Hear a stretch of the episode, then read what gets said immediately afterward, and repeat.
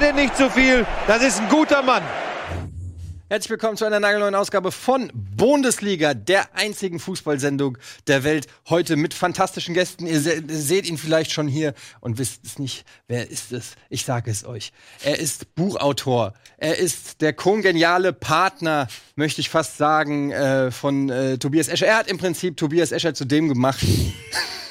ähm, äh, wer er ist. Äh, Daniel Jovanov mit seinem Buch und mit Tobis Buch. Ähm, wie heißt denn überhaupt? Der Abstieg. Wir haben hier in der Sendung schon ein paar Mal drüber geredet, dass es in der Mache ist. Es ist das ominöse HSV-Buch von Tobias Escher und dir. Ähm, schön, dass du da bist. alleine geschrieben übrigens, jetzt können wir es ja sagen. Also du bist Go er, ist Ghost. einfach, er profitiert nur davon. Also einfach nur den Namen drauf. Aber so macht er das ja auch schon die ganze, Die- die ganze Zeit, Immer ja. auf dem Rücken von anderen. Ja. Er, es ist, er lebt in dieser Sendung Das nächste von, Buch wird ein von Buch meiner Tobi Escher Kompetenz. und seinem Ja. Erfolg. Ach so. Ja, wie wir hier mit unserem Fachwissen groß gemacht haben. Ja. wie wir ja haben. Ich sag ja, er lebt von meiner Kompetenz in dieser Sendung und dann heißt es immer, oh, der Tobi, gut, dass sie den dabei haben. Was der Ähm, alles über die Eintracht weiß, ne? Der weiß gar nichts über die Eintracht. Der sagt original im WhatsApp-Chat, äh, Schahin passt nicht zur Eintracht, äh, weil der Hütter will schnell einen Fußball spielen lassen. Dann holen sie mit Toro den langsamsten Sechser der Liga. Macht überhaupt keinen Sinn, was du sagst. Ich finde Toro gar nicht so langsam wie du. Er ist aber langsam. Also vor allen Dingen gedanklich ist er langsam. Darauf kommt es ja an. Aber zu Bremen passt er auch besser, ne, Tobi? Da reden wir später drüber. Erstmal schön, Daniel, dass du da bist. Wir reden über äh, der Abstieg, wie Funktion Funktionäre einen Verein ruinieren. Da geht es um den HSV. Äh, darüber reden wir natürlich äh, später noch. Ähm, aber erstmal, du kannst natürlich auch äh, deine Meinung und du natürlich auch, äh, schön, dass du da bist, Nico, äh, Nico habe ich noch gar nicht gesagt, äh, euren Senf Senf, so viel dazwischen. euren Senf zu dem äh, zweiten Spieltag geben, der Bundesliga. Ihr seht, es ist heute alles ein bisschen durcheinander. Nils ist im Urlaub, äh, das hat er sich verdient. Hast du mir eigentlich so eine Karte gegeben, was überhaupt, äh, was wir jetzt als erstes machen, was das Topspiel ist? Nee. Haben wir überhaupt ein Topspiel? Ja, was ist wohl das Topspiel nach diesem Spieltag? Mit euch beiden Nasen hier. Bremen Eintracht. Hast du dazu was auf Hast du was vorbereitet? Nee, das, Oh, ja, aber du machst nie was zur Eintracht. Mann, ey. ja, Die Eintracht macht kommt immer nur, Le das es kommt immer nur. Leipzig, Dortmund und, und, und Bayern kommen bei dir auf die Taktiktafel. Oder? Das war wirklich das Spiel des Spieltags. Ja, dann fangen wir halt auch damit an. Was soll's? Dann können die Leute auch direkt losholen. Nee, die reden immer nur über die Eintracht. Jetzt, wo der Nils, äh, also wo der HSV nicht mehr ähm, in der Bundesliga spielt, kriege ich ja die Zeit für meinen Verein. Das ist die logische Variante, ja. Habt ihr das Spiel gesehen? Ja, klar. Eintracht, Bremen? Du lügst. Ja, ja, klar. Das, das war überragend. Das war wirklich ein gutes Spiel.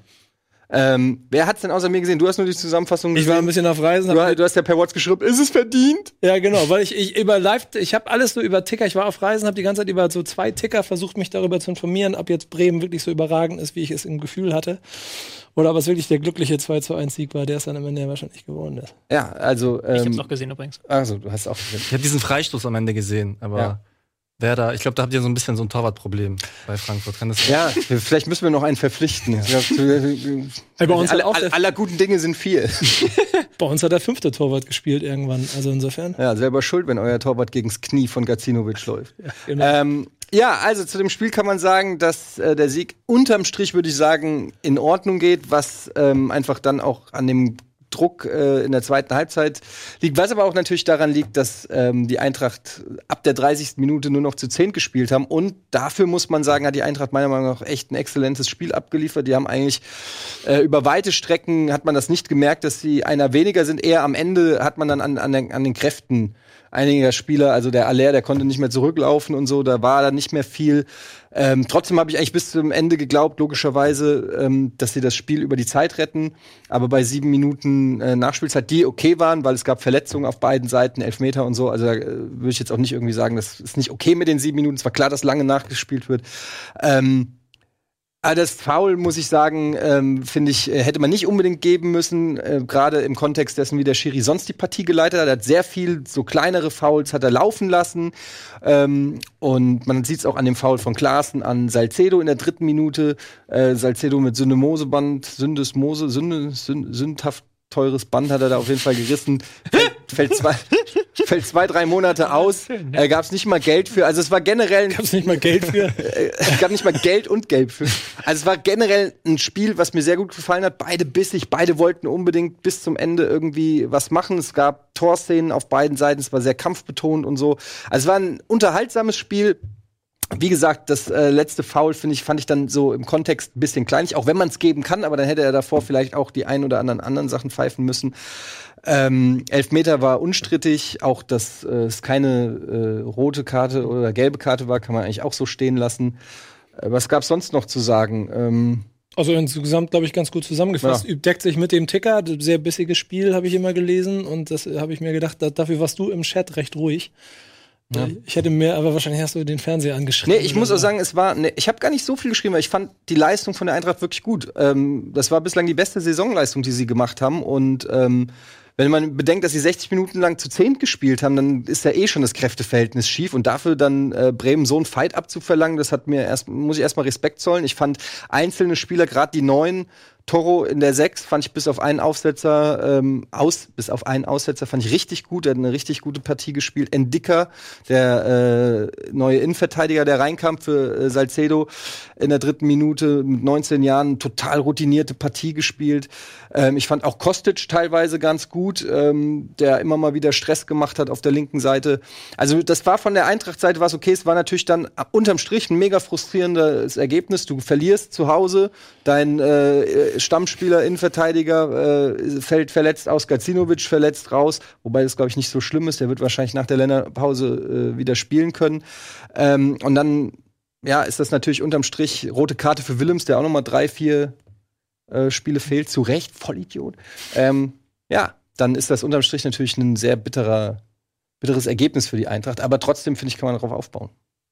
Wir meckern ja immer über Spieler, die unfair sind, aber man könnte, wer war das? Hatte Selassie hat, hat die Kopf-Dings Ich bekommen? wollte es gerade sagen. Ja, Ich Selassie, der sich dann nicht fallen lässt theatralisch, sondern einfach so. Hat ja auch so gereicht für die ja, rote der Karte. sich so denkt, was soll denn der Scheiß jetzt hier? Ja. Das ist trotzdem eine rote Karte. Also musst dich Ja. nicht immer theatralisch fallen lassen bei sowas. Auch wenn man da sagen kann, das ist eine absolut gerechtfertigte rote Karte, aber ich habe solche Sachen von Ribery alle zwei Spiele gesehen und er kriegt eine Verwarnung. Also äh, Ja, Das aber das ist ein Ribery-Bonus, der liegt in der Liga. Ich glaube, da kann man das nicht ist immer das, ist das ändern. Totschlagargument. Aber Ribéry.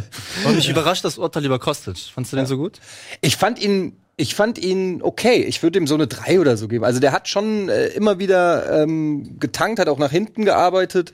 Ähm, und auch ein, zwei gute Flanken gespielt. Also es war jetzt keine überragende Weltklasse-Leistung, aber es war jetzt auch nichts, also er war auf jeden Fall besser als Müller. Müller war Totalausfall, äh, hat, äh, nichts gerissen, bis er ausgewechselt wurde. Nach 30 Minuten dann, als äh, wir die Rote gekriegt haben, hat er Müller rausgenommen. Und das war auch schon richtig. Also den hätte er auch so rausnehmen können. Aber ich hab, finde, hat er schon sein Potenzial angedeutet. So. Das kommt halt davon, wenn man einen Absteiger kaputt kauft, dann muss Ja. man halt damit rechnen, dass es vielleicht dann nicht ganz so glatt läuft am Anfang. Haben wir Absteiger gesund oder kaputt? Ich weiß es nicht genau. Ich glaube, es ist ja nicht so viel Geld geflossen äh, für, für beide Spieler. Insofern, äh, aber schön, dass die noch in der Bundesliga geblieben sind, die beiden, weil eigentlich haben sie ja die Qualität. Auch, die haben sie auch in Hamburg immer wieder mal angedeutet, sehr lange Zeit. Auch Nikola Müller war ein ganz wichtiger Spieler. Bei Kostic habe ich immer ein bisschen mehr erwartet, aber hat äh, aus unterschiedlichen Gründen nicht ganz geklappt. Aber das sind auf jeden Fall zwei sehr schnelle Spieler. Wenn sie zum Spielstil, das weiß Tobi Escher dann vielleicht noch ein bisschen besser, zum Spielstil passen, dann könnten das vielleicht ähm, zwei Granaten werden, die es in Hamburg ihr Potenzial leider nicht so ganz ausgeschöpft haben. So. Das ist ja bei, bei Hamburger Spielern ist man immer so hin und her gerissen zwischen, also Kostic, damals für 12 Millionen, glaube ich, zum HSV mehr, gewechselt noch oder noch mehr. Ja. Da hat jeder dem HSV gratuliert, gesagt, wow, dass ihr den Kostic geholt habt. Ist, den hätten wahrscheinlich auch andere gern gehabt. Ähm, dann äh, Müller eigentlich auch ein echt, würde ich sagen, überdurchschnittlicher äh, Flügelspieler in der Bundesliga vor seinem Kreuzbandriss auf jeden Fall. Und ähm, trotzdem denkt man sich, sind die nur beim HSV so schlecht oder sind das so One-Hit-Wonder, die irgendwie eine Saison gut gespielt haben und jetzt so, so Sidney Sam-mäßig irgendwie äh, ist halt immer so ein bisschen Risiko. Man, man weiß es nicht, aber beim HSV waren schon viele Spieler, die dann an anderen Vereinen aufgeblüht sind. Wenn man jetzt sich anguckt, ein Wallacey zum Beispiel. Markus Berg Ekdal, ja, Markus Berg ist ein gutes ist, Beispiel. ist wirklich ein sehr gutes Ja. Beispiel. Also der schießt die saudi-arabische Liga gerade kaputt. Kostic ist ja, glaube ich, schon zweimal irgendwie mit Mannschaften abgestiegen und immer, also von Absteiger zu Absteiger gewechselt, ja. Ja. Stuttgart. Ja, genau. Bravo. Jetzt, jetzt wäre halt Frankfurt dran. Ich glaube, ganz ehrlich, ich glaube nicht, dass äh, die Eintracht äh, absteigt. Er, erst recht nicht nach diesem Spiel. Ähm, Das wäre wär auch, also Entschuldigung, aber es wäre auch Quatsch, wenn du das glauben würdest nach dem zweiten Spieltag. Naja, gut, manchmal sieht man ja schon irgendwie so, oh je, das, äh, und, und die, was die Me Medien so schreiben über die Eintracht ist ja schon, äh, da stehen sie ja mit Düsseldorf und Nürnberg im Prinzip schon fest als Absteiger. Und ich glaube, da werden sich einige äh, noch wundern. Also die werden natürlich nicht äh, international vielleicht sich nochmal qualifizieren, aber ich glaube auch, äh, dass, es, dass die nicht gegen Abstieg spielen. Dafür ist zu viel Qualität und ich meine, die haben 38 Spieler im Kader, also da kannst du auch ordentlich durchwechseln, wenn einer es nicht bringt. Kannst du das wie Rangnick machen, einfach für jede, für jeden Spieltag. Das ist ein gutes Mannschaft Stichwort. Äh, Darf ich Rangnick. damit was zum Spiel sagen? Ja, ach so. Ja. Ich, ich wollte auch noch was Ja, zum Spiel klar. sagen. Weil ich fand schon, dass Werder das besser hätte machen können. Ja. Ich fand, also nach der roten Karte haben sie den Faden völlig verloren und waren dann völlig überfordert, als dann Eintracht trotzdem noch Pressing gespielt hat. Und die hatten, hätten das Ding nicht so aus der Hand geben müssen. Also ich habe vielleicht meine, dadurch, dass ich Kofeld sehr schätze, sind meine Ansprüche an Werder vielleicht so hoch. Aber ich hatte schon das Gefühl, dass sie das nach der 1-0-Führung in roter Karte, dass sie das viel besser hätten runterspielen müssen. Ich bin vorsichtig mit deinen Aussagen immer. Letzte Woche hast du mich mit deinem, äh, auch wieder Chat äh, bei Bremen gegen Hannover, hast du mir das so hochgeredet, Ja, die, die dass meine, selber meine eigenen Ansprüche an diesen Verein durch dich immer größer werden. Ja, weil sie, sie sind eigentlich, eigentlich sehr gut. Und sie haben jetzt auch wieder so ein. Im Ende war es ja total dead dominant. Also die Eintracht war stehen K.O. und äh, Werder hatte halt wirklich eine Flanke nach der nächsten reingeschlagen und hat dann auch wirklich die Bälle haben sie gut äh, wieder bekommen.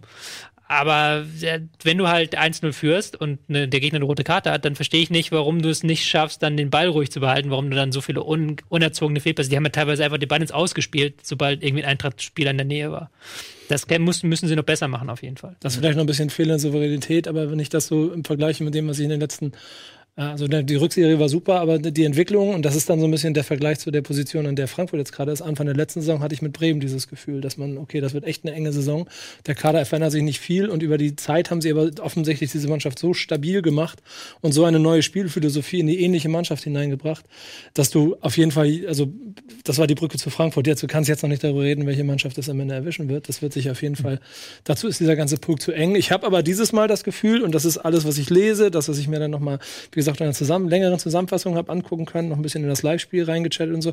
Ich habe das Gefühl, bei Bremen, dieses, dieser Wunsch nach offensiven Fußball, mit dem Bremen früher immer stark war, dieser, der kommt wieder. Es ist nicht dieser offene Hühnerhaufen nach hinten. Ich merke auch immer noch so ein bisschen Unsicherheiten. Am Ende ist es halt noch nicht Top 5, 6, sondern aber zum Glück vielleicht nicht mehr 15. in der Liga.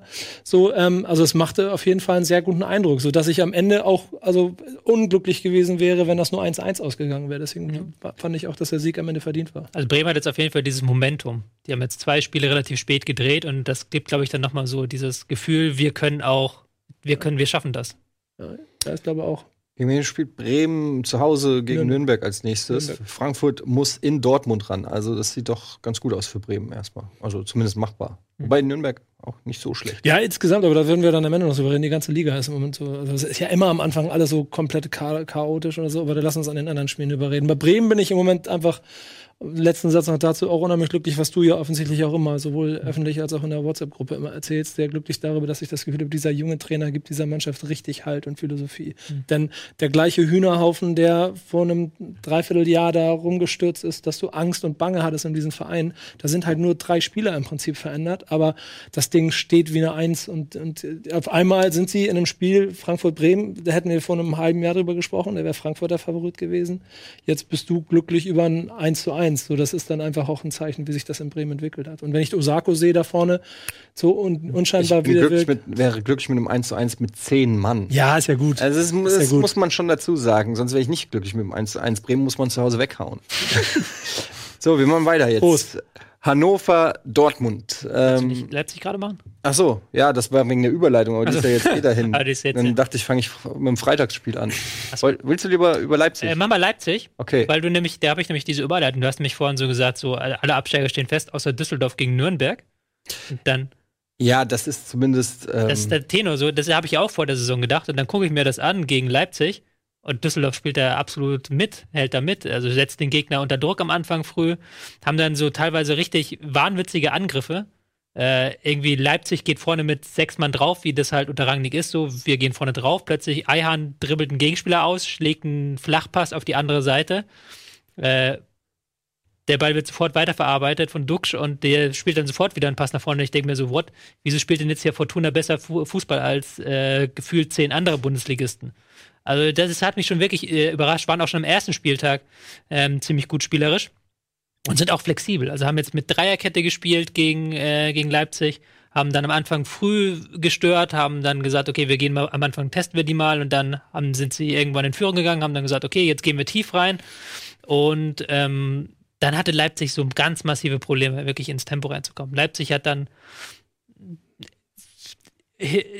Flanke um Flanke geschlagen, so, so gefühlt immer Ball auf dem Flügel, Ball auf dem Flügel, Flanke und dann vorne steht der Timo Werner und Augustin und du denkst dir, auf wen schlagen die jetzt die Flanke?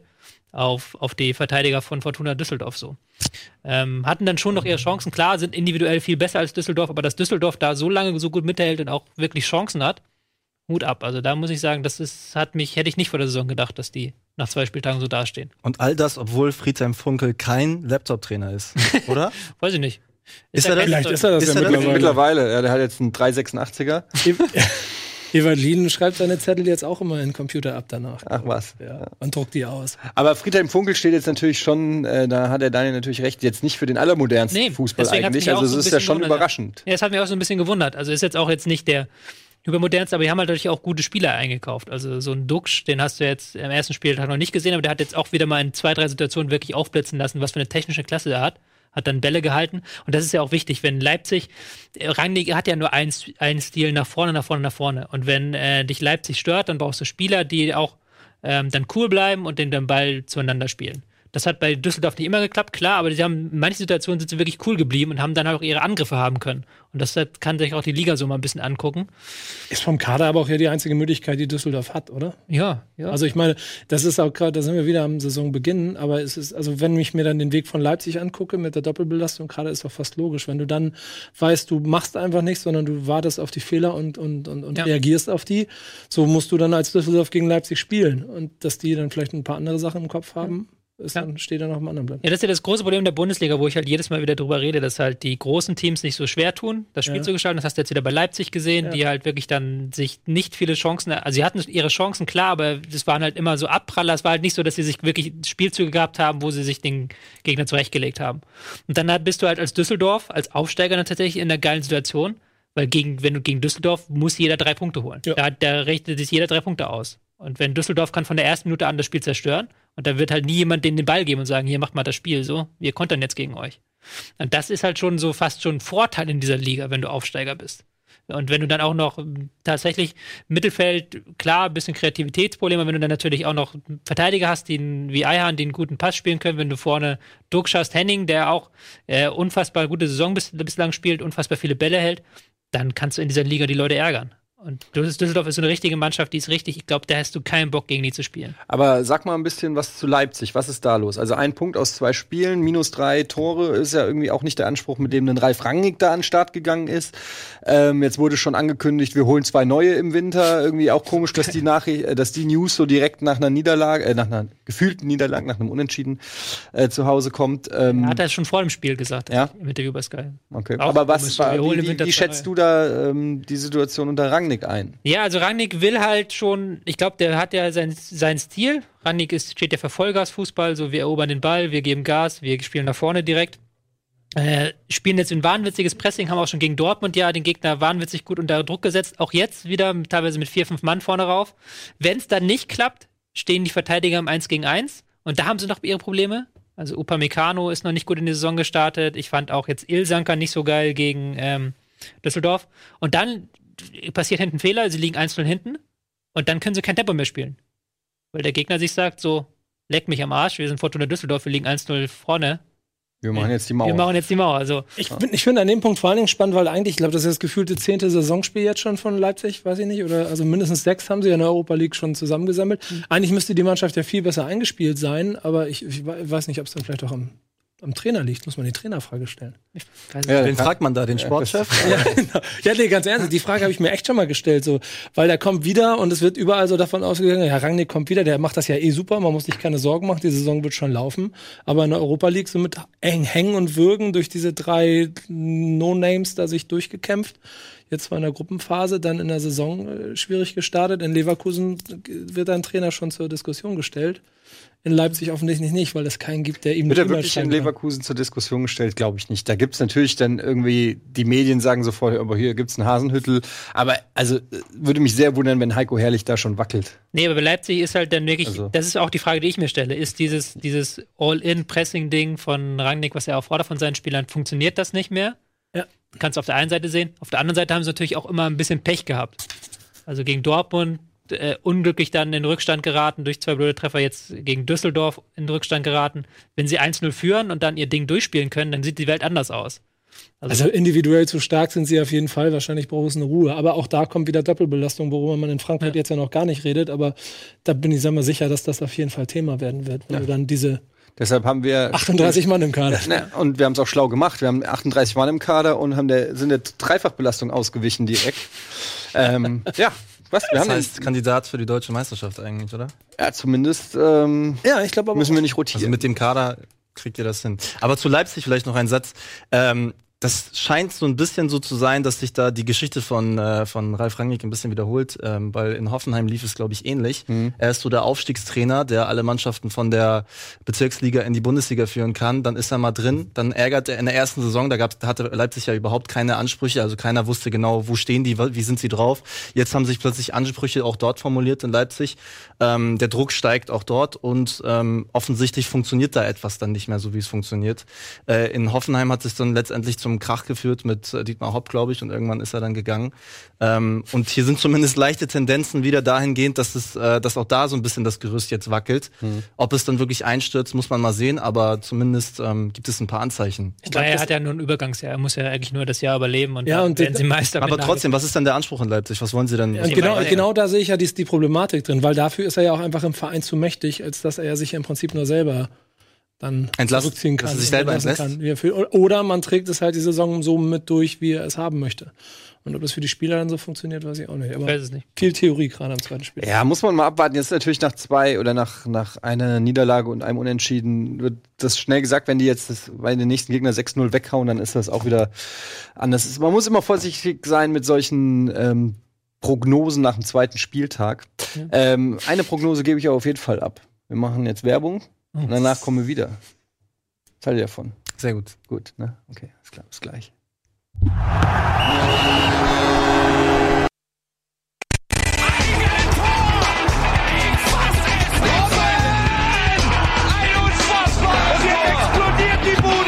Kritisiert mir denn nicht zu viel. Das ist ein guter Mann. Herzlich willkommen zurück zu Bundesliga. Zweiter Bundesligaspieltag und ähm, wir machen jetzt weiter mit der Partie Bayer 04 Leverkusen gegen. Gegen wen haben die gespielt? Wolfsburg. Das ist korrekt. Wolfsburg 1-3. Äh, zweite Niederlage für Leverkusen. Heiko Herrlich unter Druck? Fragezeichen. Ich höre den Kopf schon rollen. Ja? Hm. Tobi? Also man liest ja darüber, dass sie davon in den Gazetten, dass man in Leverkusen schon überlegt, ob ähm, Hasenhüttel übernimmt für Herrlich. Ähm, ja, finde ich etwas schwierig. Ich habe ja letzte Woche gegen, nach dem Spiel gegen Gladbach schon gesagt, eigentlich waren sie gar nicht so schlecht. Diese Woche kann ich wieder was ähnliches sagen, ähm, weil sie offensiv einfach ihr Potenzial auch auf den Rasen bekommen. Also wirklich ähm, sich Chancen erarbeiten mit dieser Mannschaft. Es ist nicht so, dass sie keine Chancen haben. Diese dann nicht machen. Und die Pro Probleme sehe ich derzeit eher am Defensivverbund.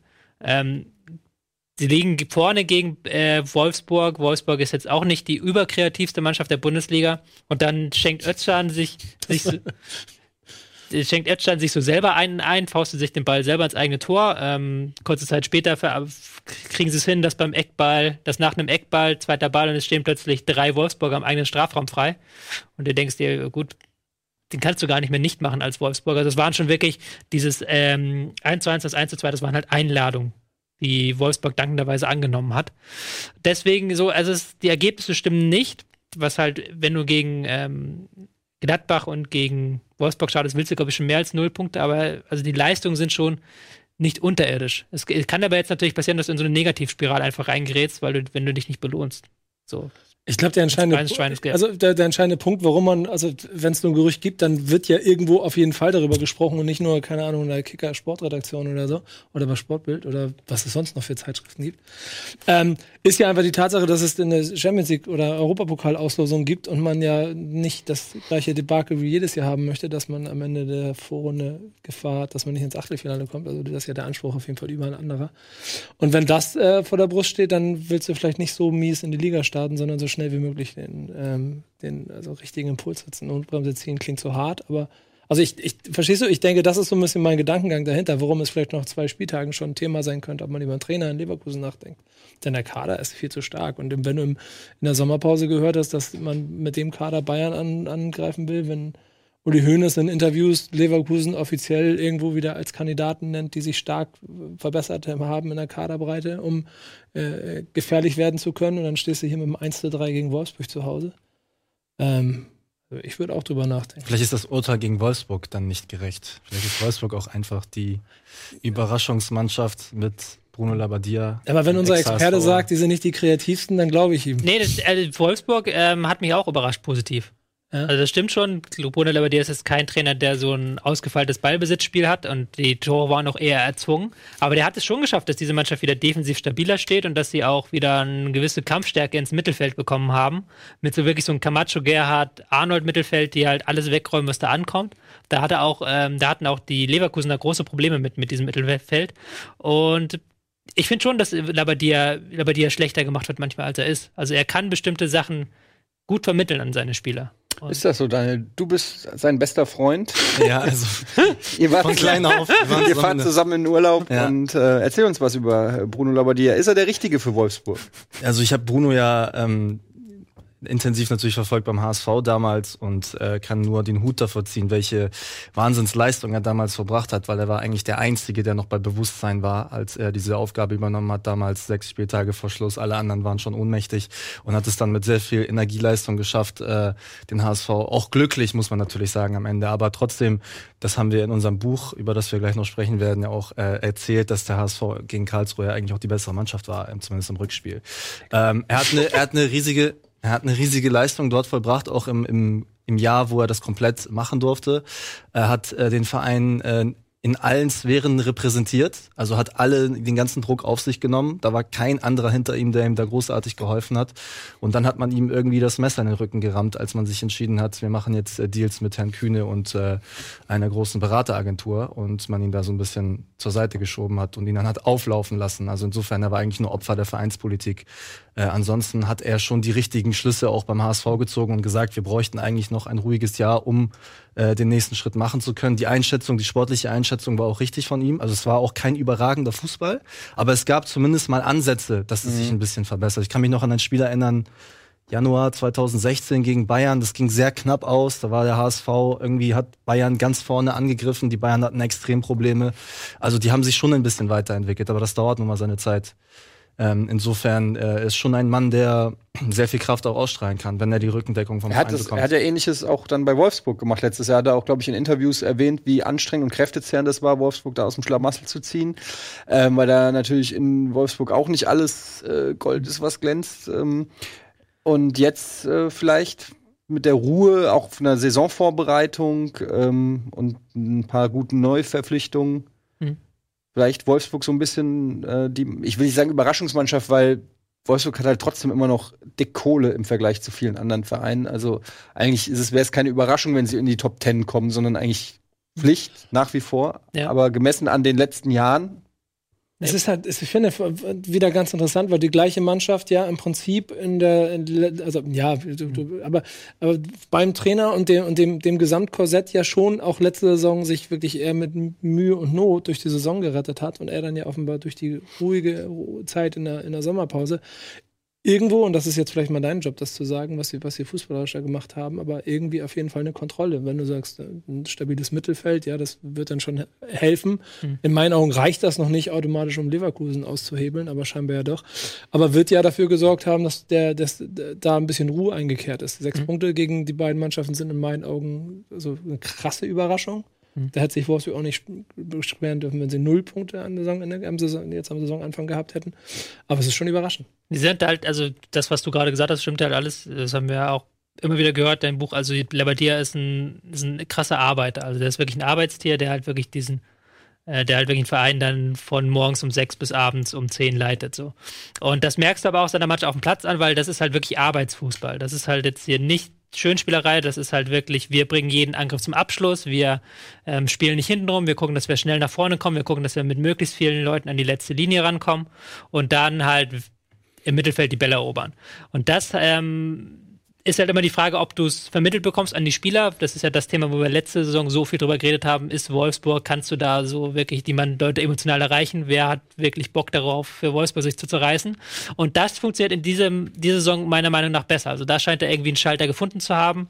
Hat ja zum Beispiel auch äh, dafür gesorgt, dass sie die China-Reise absagen, also dass Wolfsburg keine Reise nach China macht, äh, sondern zu Hause bleibt, Teambuilding macht und so weiter und so fort. Und da merkst du halt wirklich, dass diese Mannschaft ähm, sehr viel stärkeren Zusammenhalt hat, als er noch in den letzten beiden Jahren. Und das nutzt er halt taktisch, um aggressives Mittelfeldpressing zu spielen, wirklich ganz kompakt zu stehen.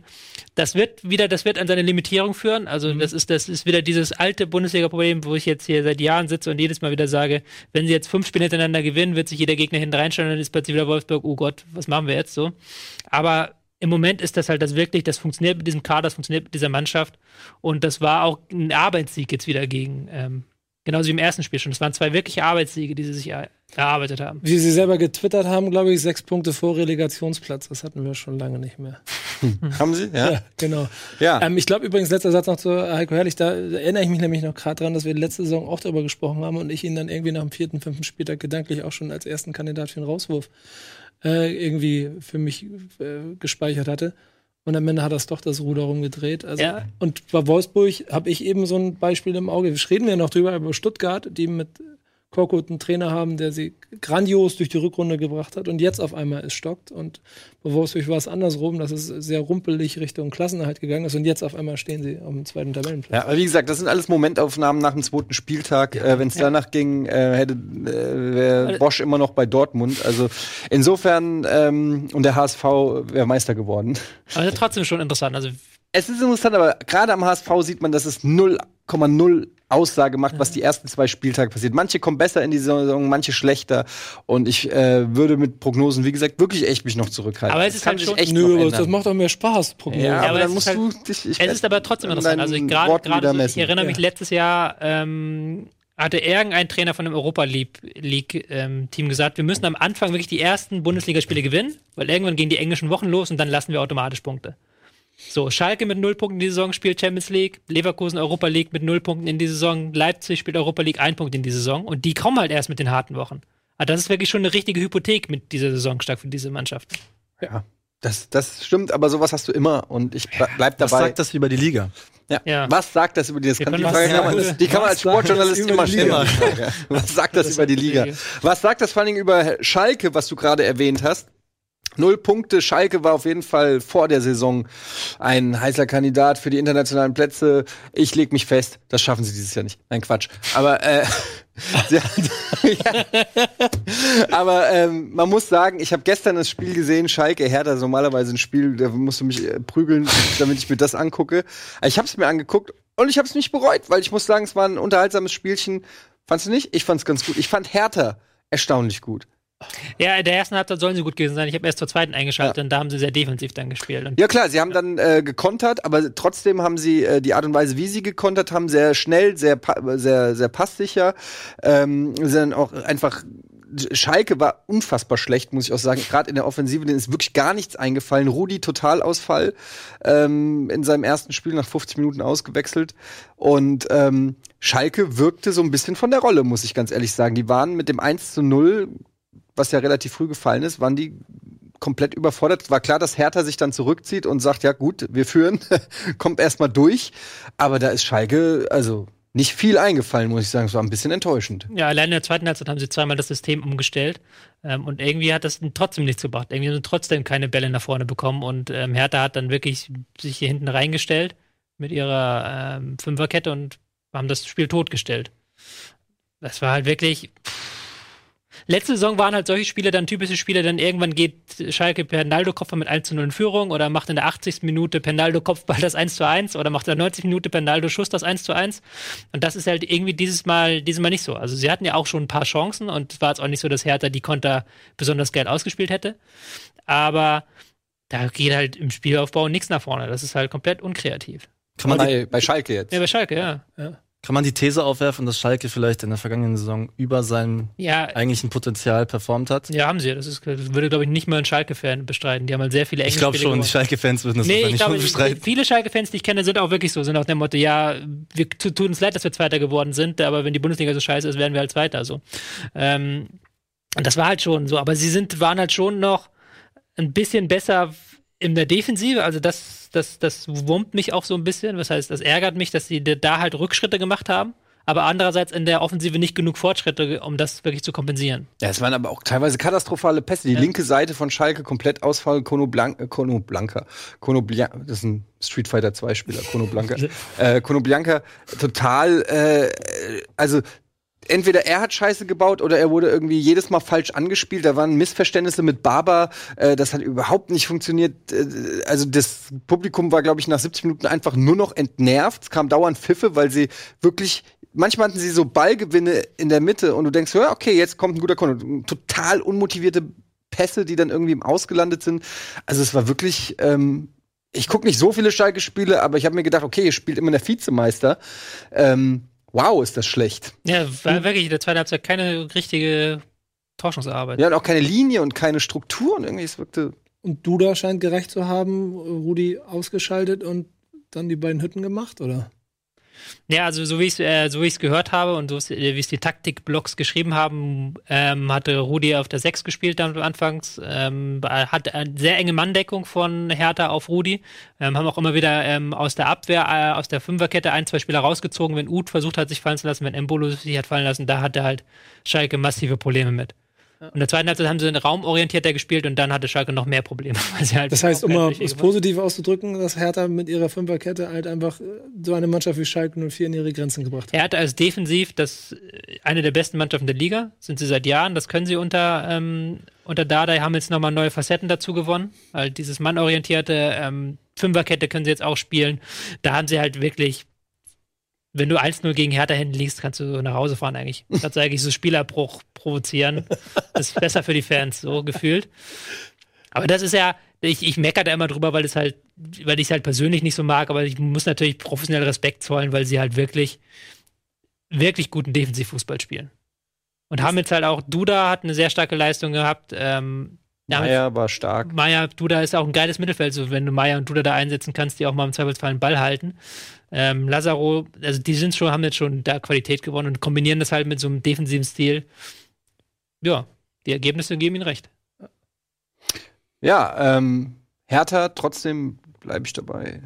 Also in einer so defensiv äh, starken Liga oder mit Mannschaften mit so viel Defensivpotenzial würde Hüb Stevens wahrscheinlich Meister werden. Oder, oder Na, nicht? wir haben das, Nicht, wenn er bei Schalke wäre. naja, nee, dann Zweiter, aber Ja. das ist ja dann auch okay. Ja, das hatten wir aber auch schon letzte Saison immer diese Problematik, dass es äh, nicht an der Defensive fehlt in der, in der Bundesliga, sondern einfach an der Kreativität der anderen Mannschaften. Ja. Dass sich dadurch die Mannschaften ähm, eigentlich zumindest immer sicher, wenn sie gut defensiv stehen, Aber das sichere Mittel. haben wir ja schon aus, also wir haben es ja auch diskutiert bei der WM, Ja. ähm, auch bei der Champions League und so. Es ist auch Top-Mannschaften äh, haben, tun sich schwer gegen ähm, massierte Doppelviererketten und weiß ich nicht was. Kannst du nicht mal was dafür einrichten, ein System auf deiner Taktiktafel da so basteln, wie man heute spielen muss, damit man. Ja, ich weiß es halt auch nicht selber. Ich habe mal tatsächlich was vorbereitet in diese Richtung. Und mal so überlegt, warum tun sich so viele Teams schwer? Also gar nicht so mit Lösungen. Das sollen dann die Bundesliga-Trainer machen. Die Das Ich wir. liebe konstruktive Kritik. sondern stattdessen einfach nur so, so Probleme auf, äh, auf, ähm, aufzuzeigen. Ähm, Zeige her! es ist tatsächlich so ein bisschen on vogue geworden bei vielen Teams, ähm, die sehr ähnlich auch im Ballbesitz spielen. Also wenn du so, du hast jetzt hier die schwarze Mannschaft, ist jetzt einfach irgendwie wahllos zusammengestellt. Das ist, die spielen so ein total defensives System. Haben jetzt ein 4-1-4-1 gebaut, kannst du auch eine Fünferkette hier bauen.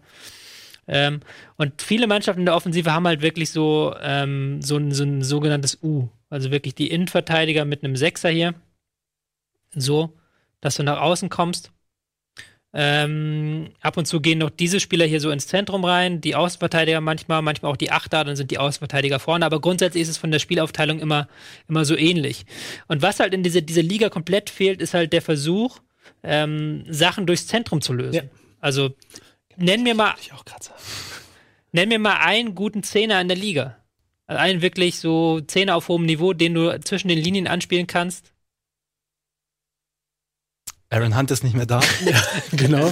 Ja, nein, so, Klassen, ja, Klassen, das ist halt, das ist halt so ein richtiges Problem. So, es gibt halt so, das ist halt das Seltsame an der Liga. Das ist auch das, was, äh, wo wir jetzt Werder Bremen ranziehen können.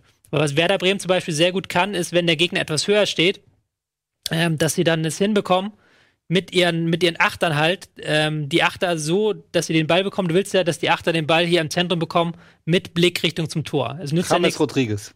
Es nützt ja nichts, wenn der Achter den Ball so hat, dann kommt da von hinten zwei Leute, er kann nicht umdrehen, er kann nicht zum Tor aufdrehen. Du willst ja im Idealfall ähm, das Ideal verschaffen, dass ähm, wenn dieser Spieler einen Pass hier rüber spielt, er dann ablegt und der Achter durchstarten kann zum Tor. Ja. So. Das ist etwas, was Werder Bremen sehr, sehr gut kann. Also Werder Bremen spielt häufig äh, von hier den Ball, äh, einmal so eine äh, Verlagerung auf Außen und dann kommt der Achter angerauscht, kriegt einen Ball abgelegt von dem Außenstürmer und startet dann durch. Das funktioniert halt nur, wenn der Gegner auch aufrückt ein bisschen und halt wirklich der, den, der äh, Ball nach außen gespielt werden kann. Wenn der ganz tief spielt, kann ich diesen Ball nach außen nicht spielen. Und das ist halt das Interessante der Liga, dass die Mannschaften finden es sogar mittlerweile besser, wenn der Gegner sie unter Druck setzt, weil sie da halt halbwegs Lösungen finden können, vielleicht einen Diagonalball spielen können. Aber wenn der Gegner sie nicht unter Druck setzt, dann Mit unter halt Druck setzt meinst du Pressing? Oder Pressing was? spielen. Ja, Ja, wenn der Gegner halt nach vorne kommt und dann irgendwo Lücken sind und dann gibt es immer noch ein, zwei Verteidiger, die das gut anspielen können. Aber es gibt halt, wenn der Gegner ganz tief steht, gibt es keinen Zehner, keinen Achter, der halt ähm, selbstständig ähm, den Raum so findet oder auch Kombinationsmöglichkeiten, dass halt ein Zehner und ein Achter frei wird. Das haben ganz wenige Teams drauf. Das haben ganz wenige Teams perfektioniert. Aber dann ist ja die große Frage, warum, wenn es so ist, und das werden ja dann auch die, die Trainer der, der Bundesligisten so sehen, Mhm. warum verpflichten die dann nicht mehr Zehner? Ja, weil es ja nicht gibt. Das ist halt so, weil die zu teuer sind. Weil das ist halt, wenn du, wenn du, wenn du halt in so einem engen Raum dich behaupten kannst, und wenn du halt diese Spielintelligenz hast, dass du, ähm, dass du da, du brauchst ja nicht eigentlich einen Zehner, sondern du brauchst eigentlich zwei Zehner, du brauchst eigentlich ähm, zwei Spieler, die da auch äh, kombinieren können. Du brauchst Spieler, die sie in engen Raum den Ball behaupten, dann ablegen auf den Mitspieler und dann einen Mitspieler, der da auch, auch was kreiert. Die gehen alle in die Premier League. So. Die spielen alle bei Arsenal, die sitzen alle bei Arsenal auf der Spielen Bank. alle bei Arsenal. Die spielen alle bei Die spielen Arsenal. zehn Zehner. Zehn Zehner. Nein, das sind halt die, diese Ausnahmespieler. Das ist halt natürlich die, die Kunst, das zu können. So. Die gehen dann halt aus der Bundesliga. Die Mikitarians und Özils und sowas, die gehen dann aus, die sind die ersten, die weggekauft werden. Also. Oder auch Unterschiedsspieler, ähm, die, die du auf dem Außen vielleicht bringen kannst, wo du ja auch sagen kannst, okay, wir gucken dann in diesem System so, dass wir, wenn wir den Ball hier haben, dass wir den Gegner so ein bisschen hier rüber locken und dann so schnell eine Verlagerung spielen, ähm, hier hinten drüber so, und der schlägt dann den Ball hier rüber, dass ich den jetzt eins gegen eins bekomme. Das typische Bayern-Spiel. So von einer Seite zur anderen verlagern, bis Robben und Ribéry ins Dribbling gehen, die naschen einen aus und zack, ist das Ding drin. Die werden ja auch weggekauft, alle. Also, das ist ja genau das, was wir immer sagen, was fehlt so. Betretenes Schweigen. Ja, 50 plus 1 ist das Problem, oder? Das ist jetzt äh, sehr weit hoch. Es ist sehr weit hergeholt, die These. Naja, wahrscheinlich, nee, aber- ist gar nicht- heute so alle, Nee, also alle für Journalisten. Genau. Also zumindest ist es nicht so weit hergeholt, wenn man sagt, dass alle guten Spieler auf die Insel gehen, dann hat das natürlich schon auch was mit dem Geld zu tun. Und ähm, ich glaube, dass die Bundesliga mittlerweile nur noch die vierte, sozusagen die vierte Liga ist äh, in Europa, nach Spanien, England und Italien. Also ist ja, also ja, mit Italien vielleicht noch auf, Genau. ein, auf einem Nenner, aber auf jeden Fall, ich stelle mir das dann immer so vor, es ist Transfermarkt ist offen. Ähm, dann kommt erstmal die erste Liga, also erstmal nimmt England sich die besten Spieler, dann kommt Spanien, nimmt sich die zweitbesten Spieler und dann kommen die Bayern und ein paar Italiener, nehmen sich den Rest und dann wird verteilt auf alle anderen Ver Vereine. Und ähm, ich frage mich halt auch immer, wenn zum Beispiel die Eintracht einen Spieler kauft für 6 Millionen, denke ich mir immer, okay, wa warum sollte der was können? Wenn der wirklich geil wäre, dann wäre, wären doch ungefähr 40 bis 50 Vereine, die wirtschaftlich stärker sind, schon an dem ran. Ja, aber es gibt ja auch so Spieler da, dazwischen, so, so, ein- so ein Groß zum Beispiel, der in der, äh, der in der Premier League spielt, ähm, die dann in der Bundesliga nicht so gefragt sind. In der Bundesliga hast du sehr viele, hast du sehr viele tolle Innenverteidiger. Du hast ja wirklich, äh, bei jeder Mannschaft hast du wirklich ein, zwei Innenverteidiger von Wert. Du hast sehr viele schnelle Spieler vorne. Das ist ja gerade Eintracht hat ja da auch sehr viele Spieler. Aber du hast da, da dazwischen fehlt was. Hm. Du hast sehr wenige Im Zentrum. Ja. im Zentrum. Du hast sehr wenige Zehner, du hast sehr viele Achter, die laufstark sind und von hin und her laufen können und ähm, da wirklich ähm, dann auch gegen den Ball sehr stark sind. Aber du hast auch keine Sechser. Es ist auch so nicht so, dass es viele Sechser gibt, die wirklich aus der hinten heraus mit einem Pass das aufmachen können. Ich kann mich noch daran erinnern, dass bei, dass bei Bremen natürlich es in der längeren Vergangenheit immer sehr starke Zehner gegeben hat. Aber gerade auch in der jüngsten Vergangenheit, so dann, wenn es der letzte war, Kevin De Bruyne vor drei, vier Jahren von Chelsea von der zweiten Mannschaft von der Tribüne geholt wurde, weil er bis dahin nicht groß Interesse gezeigt hat. Und wo der jetzt ist, das sieht man ja. Also ich glaube, es genug Talente gibt es. Ähm, Und dann ist die Bundesliga im Zweifel, also was negativ ist, weil du nicht die ganz teuren kaufen kannst, aber du hast auf hohem Niveau zumindest die Möglichkeit, dass du Spieler entwickeln kannst. Und ich finde, Aber das Potenzial ist da. 50 plus 1 wäre ja dann schon, ich meine, es ist meiner Meinung nach ist eine Frage der Zeit. Also noch wehren sich die Vereine so, ich glaube in 10, 15 Jahren, keine Ahnung, sitz, sitzen wir hier natürlich und äh, wenn sagen, wisst ihr noch damals, wo wir darüber diskutiert haben, auf 50 plus 1, also es ist, es ist alternativlos, weil alle Ja. anderen es Ja. machen. Aber das ist halt musst dich halt, auch ein bisschen spät.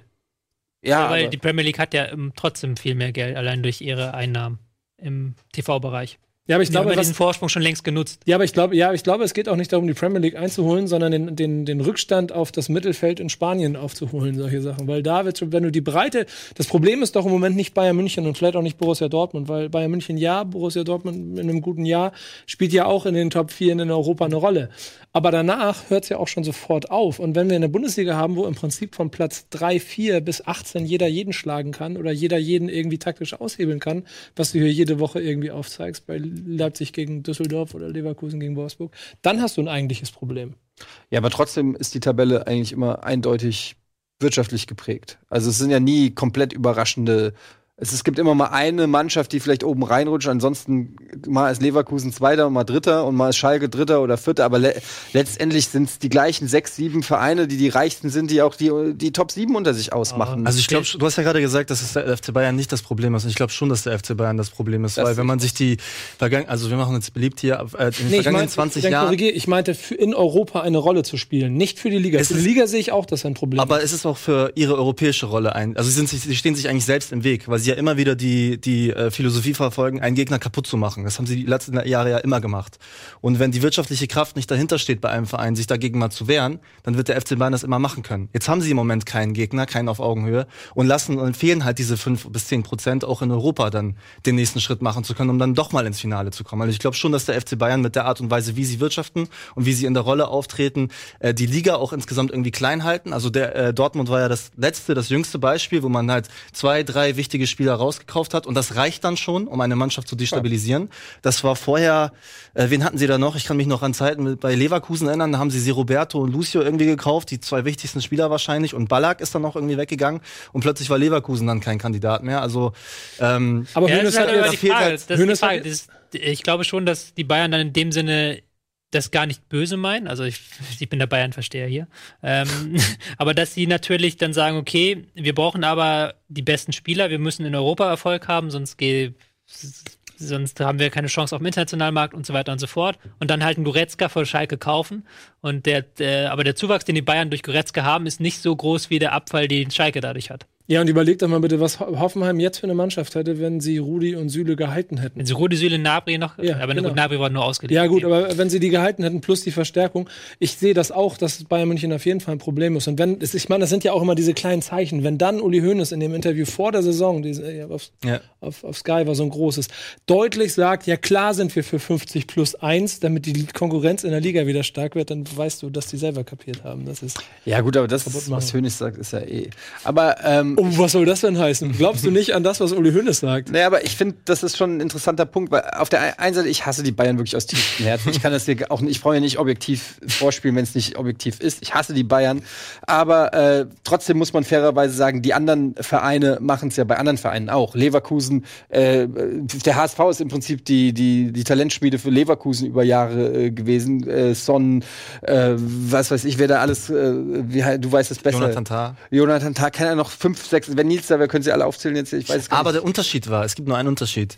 Der HSV wäre durch die Unterstützung seines Investors in der Lage gewesen, zumindest bei Jonathan Tah, bei dem jüngsten Beispiel, wäre in der Lage gewesen, die Spieler zu halten. Weil sie einen Investor in, der Hand, in der Hinterhand hatten, der das halt aufgefangen hätte. Okay, das ist aber dann auch eine Besonderheit des HSV. Ja, aber davon haben wir ja ein paar in der Liga. Also es ist ja nicht, also wir haben Leipzig, wir haben Leverkusen, die ein bisschen unterstützt werden, wir haben Wolfsburg, die ein bisschen, also Das- das die, stimmt. die, die Regel sowieso wird doch ad, ad, ad absurdum geführt dadurch, dass wir irgendwelche äh, Konstellationen da sowieso zulassen, bei den einen, bei den anderen dann wiederum nicht. Also Das, da sind wir uns Das alle ist- das einig, ist- dass das es sowas wie. Wolfsburg, Leverkusen, Hoffenheim und Leipzig gibt und andere das nicht Ja. dürfen, äh, ist absoluter Aber es Quatsch. ist, es ist grundsätzlich, glaube ich, die Macht des FC Bayern in allen Institutionen, ob es in, bei der DFL ist oder beim DFB und sonst wo. Wir haben im Buch noch mal eine Episode beschrieben, wo äh, Urs Siegenthaler damals Sportchef werden sollte. Das war alles fix und der FC Bayern dann einen Tag vorher irgendwie oder zwei Tage vorher interveniert hat und gesagt hat, das geht nicht. Es kann nicht der Chefscout des DFB auch gleichzeitig Sportdirektor des HSV äh, sein. Bei Müller-Wohlfahrt ist das gar kein Problem gewesen. Über 20 oder 30 Jahre beim HSV war es dann ein Problem. Und plötzlich stand der HSV, der damals noch, muss man sagen, tatsächlich mit den Bayern konkurriert hat, zumindest, also zumindest nah dran war, mit denen zu konkurrieren, stand plötzlich wieder ohne Sportchef da. Also das wird schon sukzessive auch bei denen gemacht und sehr strategisch auch gemacht, andere Gegner und Konkurrenten auszustechen. Andererseits ist es halt immer so ein, so ein Rennen nach unten, nicht? Ja. Weil du hast, du hast da oben mit PSG und ähm, City zwei Ölstaatenvereine, die ja eigentlich nichts weiter wirklich sind als Ölstaatenvereine, die halt unendlich viel Geld reinbuttern und dann müssen die Bayern auch wieder gucken, wie können wir da mithalten. So, und dann wird das halt immer wieder nach unten abgegeben. Das Problem ist halt ein strukturelles Problem, dass die Bayern zu groß sind für die Liga. So. Es gibt Ja keine, gut, aber, keine aber sie, Liga sie, so ma- sie, sie, Abstand. das ist richtig. Aber dieses Monopol, das die Bayern haben, das haben sie auch selber immer wieder befeuert. Also Das sie haben kann- ja, Kannst du sie, sie, sie wollten das ja auch. ja, aber sie haben es auch erarbeitet, kannst du Genau, positiv ja, sagen, ja- wenn du möchtest. So, Also haben da halt sind, ganz ehrlich, da ist der. HSV ein Musterbeispiel, wenn du, wenn Ja. du, keine Ahnung, 1983 anfängst und den beiden Vereine miteinander vergleichst und was Bayern München in 30 Jahren gebaut hat und was der HSV in 30 Jahren gebaut hat. Also das kleine Front jetzt, ganz im Gegenteil. Der HSV ist von den allen Rahmenbedingungen Kandidat Nummer eins in Deutschland neben Bayern München, Immer- um europäische Spiele Man muss es ja sagen, jetzt die Entwicklung ist nicht mehr reversibel. Das Nee. ist leider so. Du kannst die Bayern nicht mehr kleiner machen, so, weil sie da auch dann selber dann dagegen äh, vorgehen. Und die Liga weiß auch ganz genau, dass eine Liga ohne Bayern sehr viel weniger wert ist. Ähm, aber die Konkurrenten haben es auch auf sich selber mal schwer gemacht. Es gab ja immer so für drei, vier Jahre einen Konkurrenten und dann hat der sich komplett ins Bein geschossen, so wie ähm, Hamburg dann Ende der 80er oder auch Aber wer die Liga Dortmund, so- in den neun, Dortmund hat in den 90ern mehr Geld als Bayern. Wäre die Liga so viel schlechter? Also, ich fände die Liga geiler ohne Bayern. Ja, aber du hast halt Aber du hast ja auch Bayern München. Nee, aber ist einfach interessant. Stell dir mal vor, du hättest eine Liga, wo, wo es wieder um die Meisterschaft geht. Und zwar für 15 Vereine. Ja, aber Ja. Du musst, das muss ja nicht automatisch bedeuten, dass Bayern München nicht dabei ist, sondern das Doch, muss eher. Die sollen ja in, das irg- ja, in irgendeiner VIP-Liga mit, mit ja, aber Schei- da würde dann ja Dortmund dahin gehen und dann würde auch Leverkusen dahin gehen und dann ist die ganze Meisterschaft nicht mehr viel. Aber selbst, auch selbst nur, wenn nur die Bayern gehen und sagen, wir spielen jetzt mit äh, Barca, Juve unseren Traditionsmeisterschaft aus, selbst dann würde die TV-Einnahmen für die Bundesliga um die Hälfte sinken. Ja. Die Spieler würden erst recht, erst recht alle zu Bayern, äh, Juve Aber gehen wollen. wieso würden die TV-Einnahmen sinken? Vielleicht würden ja mehr wieder zugucken, wenn, wenn, wenn äh, plötzlich ein Verein, wenn plötzlich ein Verein wie, was weiß ich, Werder Bremen wieder Meister werden kann, wieso soll denn dann die Quote runtergehen? Da bist du ein bisschen jeder Fußballromantiker, glaube ich. ja, weil du bist frustriert, weil jeder Bayern-Fan, dass dann die Bundesliga nicht mehr guckt. Genau.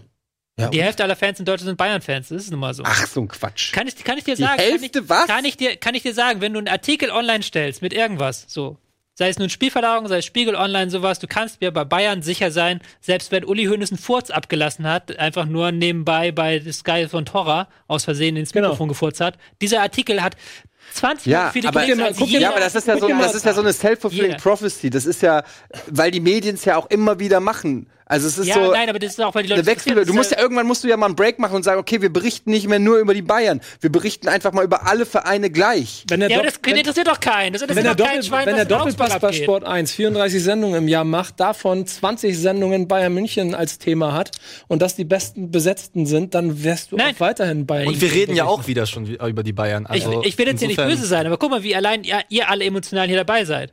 Und wenn ich gleich jetzt hier wieder mit meiner Analyse zum Augsburg-Spiel komme, dann schlaft ihr mir wieder alle ein. Interessiert doch keinen von euch. Ja, das stimmt. Also für die Stimmung sind wir selbst. also für die Stimmung ist in den Das heißt, wir sind, ist auch für die wir scheiß sind- Stimmung Wir sind im Prinzip, selbstverantwortlich. wir sind, äh, wir, sehe ich das richtig? Wir sind alle schuld daran, dass die Bayern so gut sind oder so stark? jeder, jeder Du auf mit seine deinem Weise, Hass. ja. Ich Du mit meinem- deinem Hass. Nur was man wirklich liebt, kann man auch hassen oder so, ne? Nee, habe ich nicht wirklich gesagt. Zwischen Wir Hass müssen, wir müssen ganz kurz Werbung machen, Leute. Wir kühlen uns jetzt mal ein bisschen runter. Jetzt haben wir hier eine halbe Stunde über die Bayern geredet. schwöre, du Warum? Was ist hier los? Ich schwöre. Ohne Scheiß. Ähm, Wir machen kurz Werbung und dann sind wir gleich zurück und reden nur noch ganz kurz Über über, die, über alle anderen, über alle anderen äh, Spieltagsbegegnungen. Bis gleich.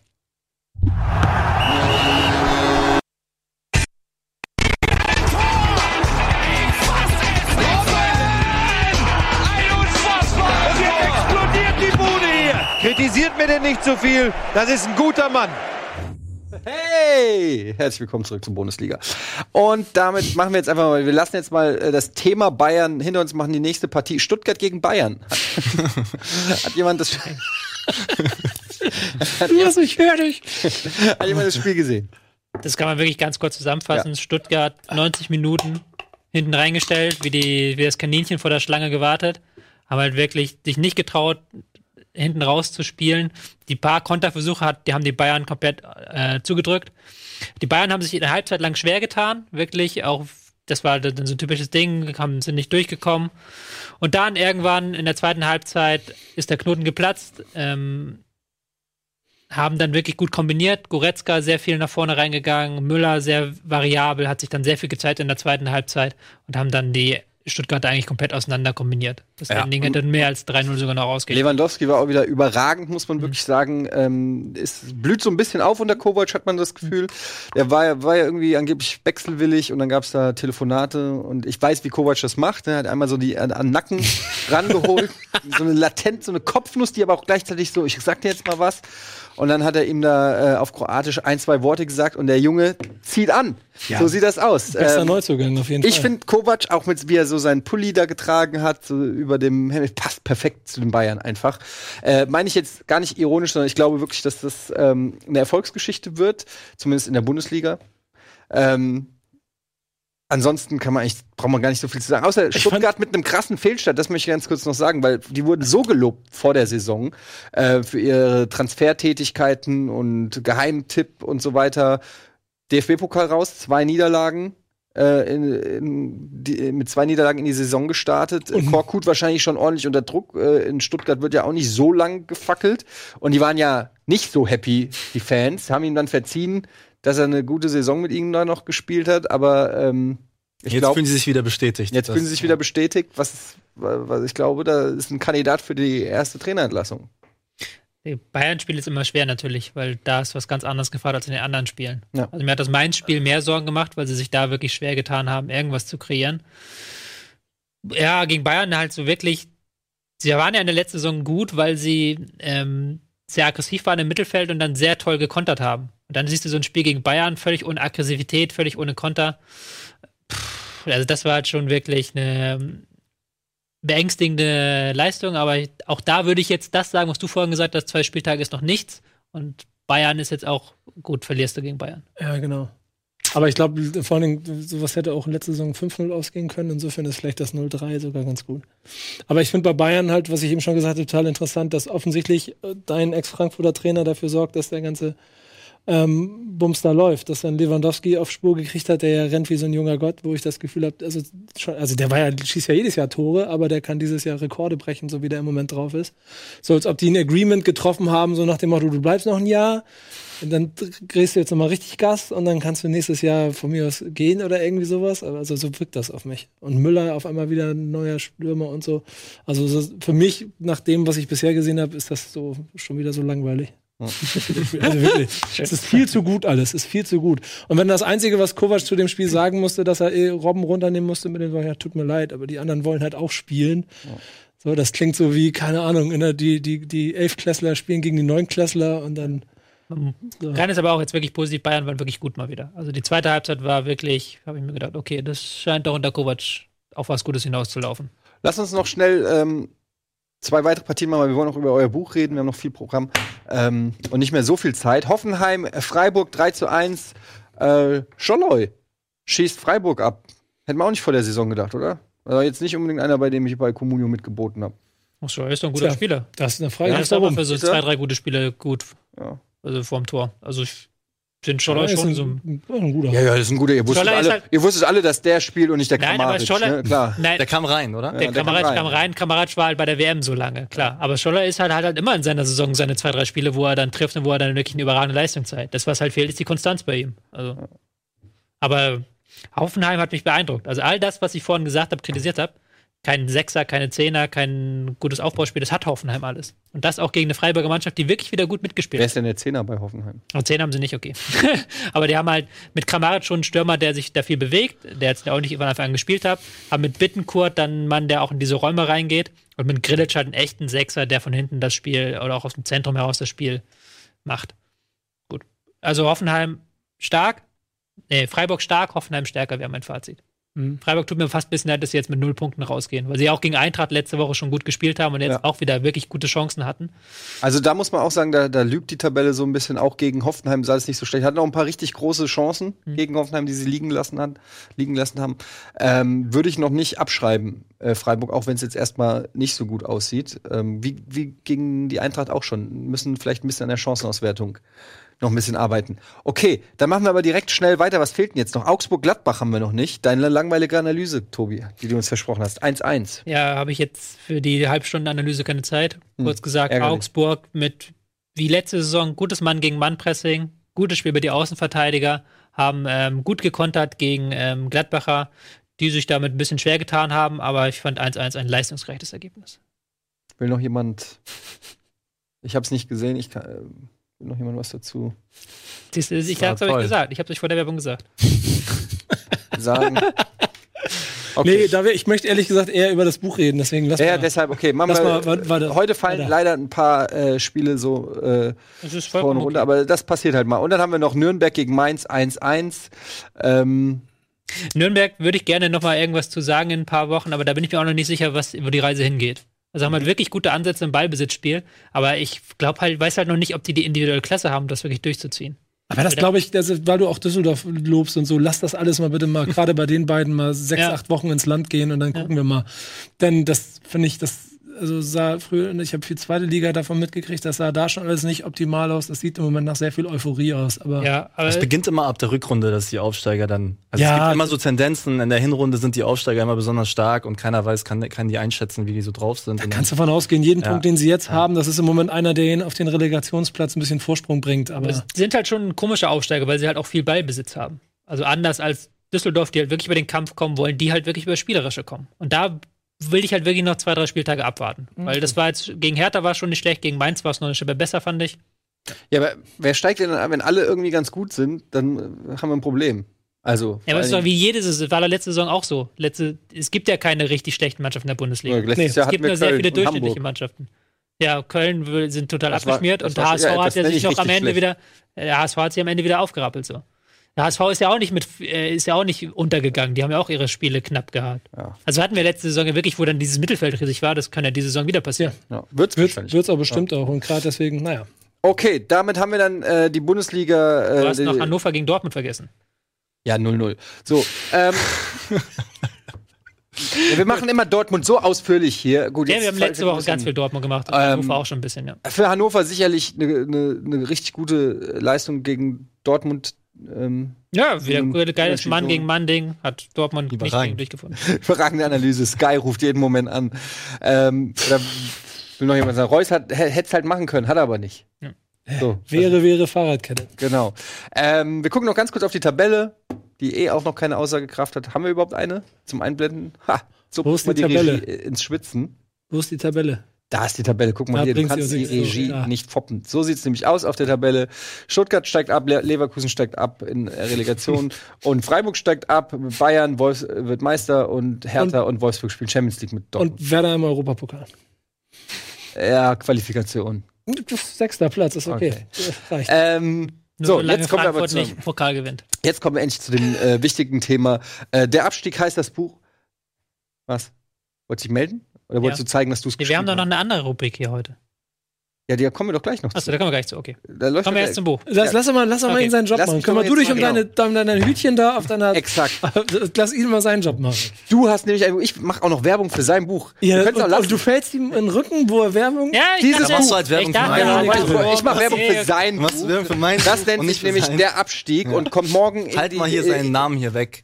Kommt morgen in die Wäre mir äh, auch unangenehm, ehrlich. War das auch so, die Zusammenarbeit auch so anstrengend? Mega anstrengend. Ja, dachte ich. Daniel, mir. erzähl uns doch mal, worum geht es der, bei diesem Buch? Der Abstieg klingt erstmal irgendwie, da könnte fallen mir so einige Sachen zu ein, aber Ja. es geht tatsächlich um den HSV.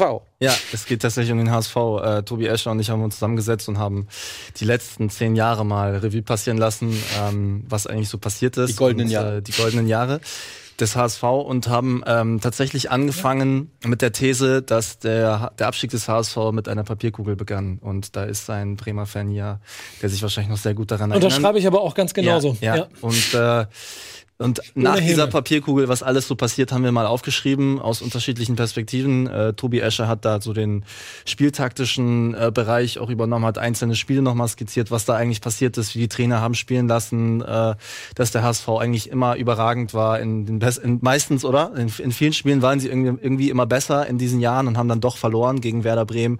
In, also da, damit fing es ja an. Und ich habe mehr so den Blick hinter den Kulissen, das vereinspolitische, äh, die ganze vereinspolitische Unruhe äh, analysiert und mal erklärt, äh, wie dieser Verein eigentlich von innen tickt. Und wenn man das ganze Buch gelesen hat, ähm, kann man nur zu dem Schluss kommen, ähm, dass der Abstieg ein Resultat jahrelanger Misswirtschaft war und kein Zufall. Ja, das ist ja das Spannende 100%, genau an dem. Ding, an Ja. diesem Buch. Also, dass sie wirklich, dass wir gehen ja mit einem Startpunkt aus 2009, 2008, Saison 2009, wo es dann noch immer diese Forbes-Statistiken gab und der HSV zu den 20 umsatzstärksten Fußballteams der Welt gehört hat. Also wirklich, die haben ja wirklich einen Umsatz gemacht, der sich gewaschen hat. Und dann haben sie halt wirklich nach und nach, den Teil hast du dann im Buch übernommen, der diesen Verein niedergewirtschaftet. Also man kann das wirklich nicht anders ausdrücken. Dieser Verein wurde systematisch niedergewirtschaftet. Ähm, es wurden alle paar Jahre die Sportdirektoren ausgetauscht. Wie viele Namen da allein vorkommen so. Und jetzt schon wieder ein neuer Sportdirektor, jetzt schon wieder eine Suche nach einem Sportdirektor. Das hat sich dann so äh, potenziert, so äh, finanzieller Niedergang, sportlicher Niedergang. Man hat Leute gekauft, man hat keine Kaderzusammenstellung gehabt, man hat wild gewürfelt. Und das ist halt immer, es war halt so interessant, diese Geschichte zu äh, recherchieren, weil es ähm, nicht so war, dass du sagen musst, okay, es ist irgendwie dann das Blöde passiert, es ist das Blöde passiert, sondern es ist halt wirklich diese Papierkugel, diese blöde Papierkugel passiert. Und danach waren jedes Jahr wieder dieselben Fehlentscheidungen. Also Ja. die haben halt wirklich zehn Jahre am Stück dieselben Fehler gemacht. Aber Irgendwann- also als Außenstehender, ähm, der zumindest in Hamburg wohnt ähm, und als äh, Freund von Nils kriegt man natürlich dann auch so einiges mit ähm, äh, über den HSV. Und als Außenstehender hatte ich aber schon das Gefühl, dass auch immer eine Analyse stattgefunden hat, zumindest oberflächlich, und auch versucht wurde, das zu ändern. Also warum hat man sonst den Heribert Brucher geholt? Da habe ich als Eintracht-Fan natürlich gedacht, so okay, ist eigentlich ein, Ja, klug, ist ein kluger Schritt, um, ja, um kann ich einen, du holst dir einen grundsoliden Typen, der straight ist, der Aber das ist schon, das ist schon fünf nach zwölf Das gewesen, doch, als sie Heribert das war doch nur haben. ein Zeichen der absoluten Verzweiflung. Und Genau. absolut, wir brauchen jemanden, der kann den HSV verteidigen im Doppelpass und bei Sky und kann da irgendwelche Sprüche raushauen, aber inhaltlich ist da ja gar nichts passiert. Also die Verpflichtung auch von Heribert Bruchhagen ist, äh, ist ein Produkt äh, einer, einer irgendeiner PR-Veranstaltung, wo einer der Aufsichtsräte ein paar Journalisten gefragt hat, wen würdet ihr denn holen? Als äh, Dietmar Beiersdorfer äh, äh, am, am Kippen war, äh, 2016 im Winter. Und dann hat einer mal den Namen Heribert Bruchhagen in den Raum geworfen. Und dann hat äh, derjenige Aufsichtsrat darüber nachgedacht, ja, Heribert Bruch, lässt, der lässt sich ja ganz gut verkaufen hier. Der, der ist auch HSVer, der hat eine HSV-Vergangenheit, hat irgendwie die goldene oder silberne Ehrennadel gekriegt und den stellen wir mal dahin. Also ich will jetzt nicht hier Heribert Bruchhagen komplett bashen, aber das war auch ein, ein Akt der Verzweiflung. Weil was sollte der denn jetzt inhaltlich da nochmal groß, großartig anders machen? Und das, was er hätte tun müssen, hat er nicht getan. Er hätte ähm, den er hätte mal für Aufklärung sorgen müssen, was da eigentlich die letzten Jahre gelaufen ist. Und da hat man sich immer, also hat man sowieso immer Angst. Und vor allen also keiner will in die Bücher gucken, keiner will mal aufdecken, was haben wir hier eigentlich für für Provisionen gezahlt, für Spielerberater bezahlt, für irgendwelche Transfers und und Mitarbeiter, exorbitante Gehälter. Also man hat ja zum Teil den Eindruck, ich hatte zum Glück mal den, äh, das Vergnügen, äh, mir mal so eine Auflistung anzusehen von äh, von Beraterdienstleistungen, die da gemacht werden. Und man hat den Eindruck, also die schreiben da Fantasiezahlen rein und wundern sich am Ende, oh, wir haben wieder 16,9 Millionen Minus gemacht. Wie kann das denn sein? Also so hat man wirklich den Eindruck, dass der Verein teilweise so geführt wurde. Und ähm, es gibt sogar einige Leute, das will ich noch ganz kurz sagen, einige Leute, die mich häufig mit der Frage konfrontieren, war der Abstieg nicht sogar irgendwie geplant? Oder nicht sogar provoziert, absichtlich provoziert? Weil Ja, es so gibt wie ja 9-11. es genauso wie 9-11 oder Mondlandung oder sowas. Ähm, es gibt tatsächlich ja auch ein paar P Episoden, wo wir das beschreiben, wo wir dann, äh, es ging um die, äh, um Januar 2018. wo sie noch einen Stürmer verpflichten wollten, Alexander Mitrovic, der hat bei der WM dann geknipst, der hat auch bei, wo hat er dann gespielt? Ich weiß gar nicht mehr, Newcastle, irgendwie sowas. Und da hat dann, ähm, dann wurde dann da eine Anfrage gestellt von Jens Todd, können wir uns den leisten? Und dann mussten, mussten die damit zu Kühne. Und äh, dann hat der Finanzvorstand gesagt, Herr Kühne gibt nichts. Und zwei Tage später sagt Herr Kühne, ich wurde gar nicht gefragt. Also, wer sagt jetzt die Wahrheit? Also insofern, diejenigen, die sich dann schon mal irgendwie fragen, gab es da irgendwie auch mal Interesse von irgendwem, dass die mal abschmieren, auch in, innerhalb der ganzen Organisation oder vielleicht auch außerhalb der ganzen Organisation. Es gibt halt so ein paar Ereignisse, wo man sagen muss, naja, anders ist nicht mehr zu erklären. Wer war zu der Zeit Trainer? Keine Ahnung. Äh, Labbadia. waren ja jetzt so viele. aber Hollerbach war noch da. Nee. Ah, genau, Ja, stimmt. Hollerbach war gerade. Hollerbach. Hollerbach wo, war wo hat. Hollerbach gespielt? St. Pauli. Wo kommt Jens Todd her? Werder Bremen. Ja. Dietmar Beiersdorfer. Weiß, auf Werder Bremen. Die Verschwörungstheorie kannst du lang brechen. Aber ich will dann an den Anzug, an, weil ich Ja. genau das genauso gesehen habe wie auch. In der Zeit, als diese vier wunderbaren großen Spiele dann mal 2008, 2009 stattgefunden haben, war der HSV eine Wahnsinnsmacht. Und ich hatte richtig Sorge davor, also wie es, oder war auch beeindruckt davor, wie Bayersdorfer mit Hoffmann und wie heißt die Katja? Katja Kraus. Katja Kraus als Dreigestirn damals den Verein in der Hand gehabt haben und nach meinen laienhaften Informationen waren es dann ja wohl Eitelkeiten untereinander, die dafür gesorgt haben, dass dieses Dreiergestirn auseinandergebrochen ist und damit dann alles, was vorher Bayersdorfer transferpolitisch und Hoffmann als Führer des Vereins super gemacht haben, wie ein Scherbenhaufen zusammengefallen. Aber das ist dann auch so ein bisschen diese Geschichte, die wir dann auch, diese Mythos, den wir auch versuchen in diesem Buch so ein bisschen entgegenzuwirken, ähm, dass auch schon da in der Zeit, wo alles, alles so Gold äh, ge gesprüht wurde, gar nicht Gold war. Also Bayersdorfer hat auch schon 2008, 2009 sehr viele Flops gelandet, transfermäßig. Also da war schon sein goldenes Händchen längst weg, als er gegangen ist. Ich be- betone da immer gerne so Statistiken, also die dann vielleicht auch das Grundgerüst Außer Bubakar Sanogo, den hat er an Werder Bremen, glaube ich, verkauft. Das Genau. war ein Das war, und, es, und es gab noch einen, es gab noch einen anderen Stürmer, der auch mal nach Bremen gegangen ist. Ähm, Äh, der, aber dann auf jeden Aber worauf, worauf ich hinaus will, da, dass, dass da so, es gab so eine Statistik, scharf, 22 Derbys in seiner Karriere oder 24 Derbys und dabei 16 Trainern die Hand geschüttelt. Ja, aber genau, das ist dann auch so, aber was ich jetzt sagen wollte, so auch ähm, Hofmann dann, dann hatte man ein Jahr nach dieser Papierkugel, also durch die Papierkugel hat man den Champions League verpasst, die Saison darauf hat man die Europa League verpasst und dann war plötzlich so ein riesiges Loch in der Kasse, weil sie halt das völlig auf Pump finanziert haben. Also Hoffmann hat halt sehr viele Transfers gemacht äh, mit Ratenzahlung, also tatsächlich, dass sie Raten bezahlen müssen, dann irgendwann ist dann Hoffmann gegangen worden und dann halt die Nachfolger dann, ähm, Jacho hat dann in die Bücher geguckt, dann haben sie festgestellt, ups, wir sind eigentlich fast pleite. Wir müssen jetzt im Sommer noch unsere ganzen, wir müssen im Sommer noch für Markus Berg bezahlen und solche Geschichten. Ja.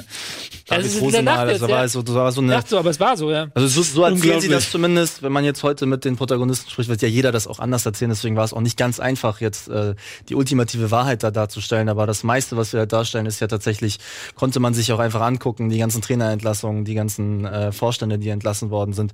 Aber weil du es gerade auch gesagt hast nochmal, oder wir haben ja den Mythos auch so ein bisschen entkräftet oder versucht ihn zu entkräften, naja, es war auch damals nicht alles so schön, aber in der Vergangenheit, äh, wenn man in die Vergangenheit blickt, dann neigt man immer dazu, sie ein bisschen schöner zu sehen, als sie tatsächlich war. Ähm, in, in Wahrheit ist es aber auch so, dass zum Beispiel dieses Image, das damals kreiert worden ist, gereicht hat, um Dietmar Beiersdorfer dann fünf Jahre später zum Vorstandsvorsitzenden zu machen. Eine Position, die er halt überhaupt nicht ausfüllen konnte. Aber drei Jahre lang halt bejubelt von der Öffentlichkeit oder so weitestgehend unkritisch behandelt von der, von der Öffentlichkeit, weil er halt die Raute im Herzen hat. Und das ist zum Beispiel auch ein Faktor, dass immer wieder mit den gleichen Mechanismen versucht wird, die Leute einzufangen, ähm, die, die Öffentlichkeit einzufangen. Da kommt dann wieder irgendeine Figur, die hat mal irgendwo beim HSV gearbeitet, Greenkeeper-Praktikant, wird Trainer oder Vorstandschef oder was auch immer. Und ähm, dann sind die Leute wieder total happy, weil sie sich sagen, der muss es ja wirklich gut mit dem Verein meinen. Ja, weil er hat ja die Raute im Herzen angeblich. Führt ihn dann aber komplett in den Abgrund und drei Jahre lang wurde mehr oder weniger, muss ich ganz ehrlich sagen, aus der Betrachtung, wurde die Ära Dietmar Beiersdorfer zum Beispiel mit Samthandschuhen so ein bisschen angefasst, während in der vorherigen E- Ära unter Hoffmann und Beiersdorfer, als sie noch zusammen waren, da hat er wöchentlich gekracht. Da haben die ja irgendwie 0-0 gespielt gegen irgendwen und dann war schon wieder alles am Wackeln. Und in der Phase danach war das dann alles so, gebt den Leuten mal Zeit.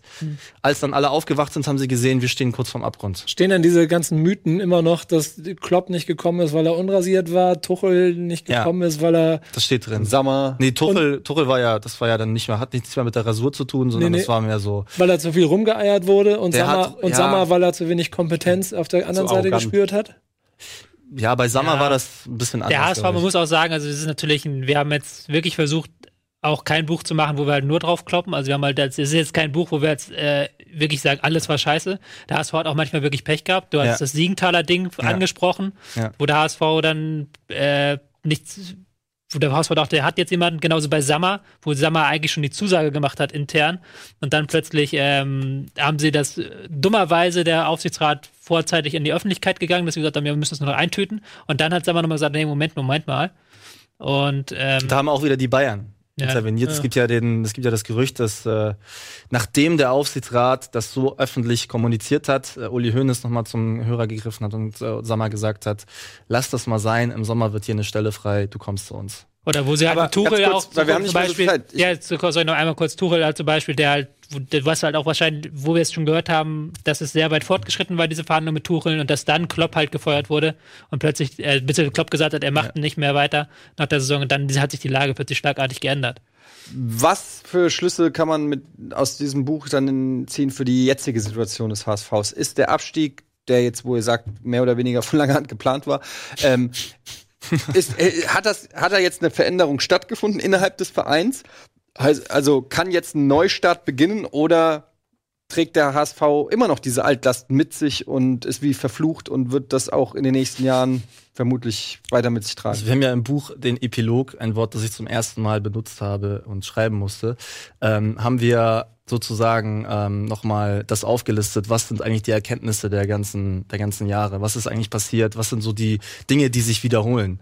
Und ähm, wenn man das Ganze wie eine Schablone auf die Gegenwart legt, dann kann man schon einige Parallelen feststellen. Da ist zum Beispiel ein gehypter Trainer, der wirklich geliebt wird von allen Leuten. Da ist ein Rückkehrer mit Hoffmann an der Spitze. Da ist ein Sportvorstand, der durch Indiskretion gleich am Anfang schon ein wenig niederge... Also vielleicht hat das jetzt nicht jeder mitgekriegt, aber da gab es auch schon, wurde was durchgesteckt, dass er eigentlich nur Kandidat 4 und Nummer 3 sein sollte. Es gibt da schon Parallelen. Auch Kühne hat ja gleich wieder Hoffmann versucht irgendwie abzusägen. Ähm, wo man eigentlich sagen kann, das spricht eigentlich dafür, dass es nicht unbedingt äh, sich dann grundlegend was verbessert.